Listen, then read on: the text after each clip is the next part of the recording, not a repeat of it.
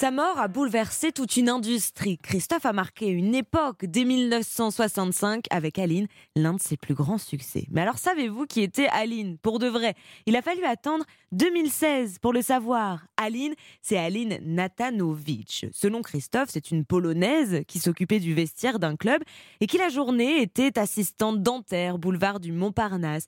Il aurait eu avec elle, on s'en doute bien, une petite histoire. Et en 15 minutes, il a composé cette sublime chanson mais alors, si Aline est en tête des ventes à sa sortie, il y en a deux que ça ne ravit pas. Henri Salvador et l'un de ses protégés, le chanteur Jackie Moulière. Parce que selon eux, Aline serait un plagiat de la chanson La Romance de ce dernier, qui était sorti un an avant.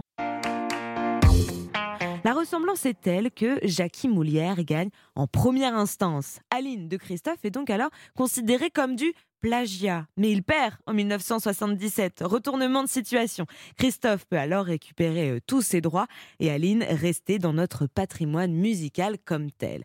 Et alors Aline, on a tous ce refrain en tête où Christophe crie. Ce n'est pas une chanson qui est vraiment très simple à reprendre. Peu d'artistes s'y sont risqués. En réalité, seulement deux.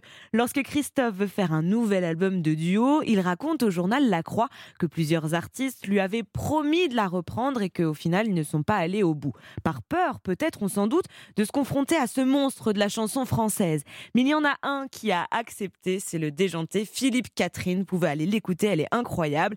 Et puis enfin, preuve que Christophe restera indémodable, même la nouvelle scène le reprend. Un groupe français s'y est risqué en version électropop, le groupe Thérapie Taxi.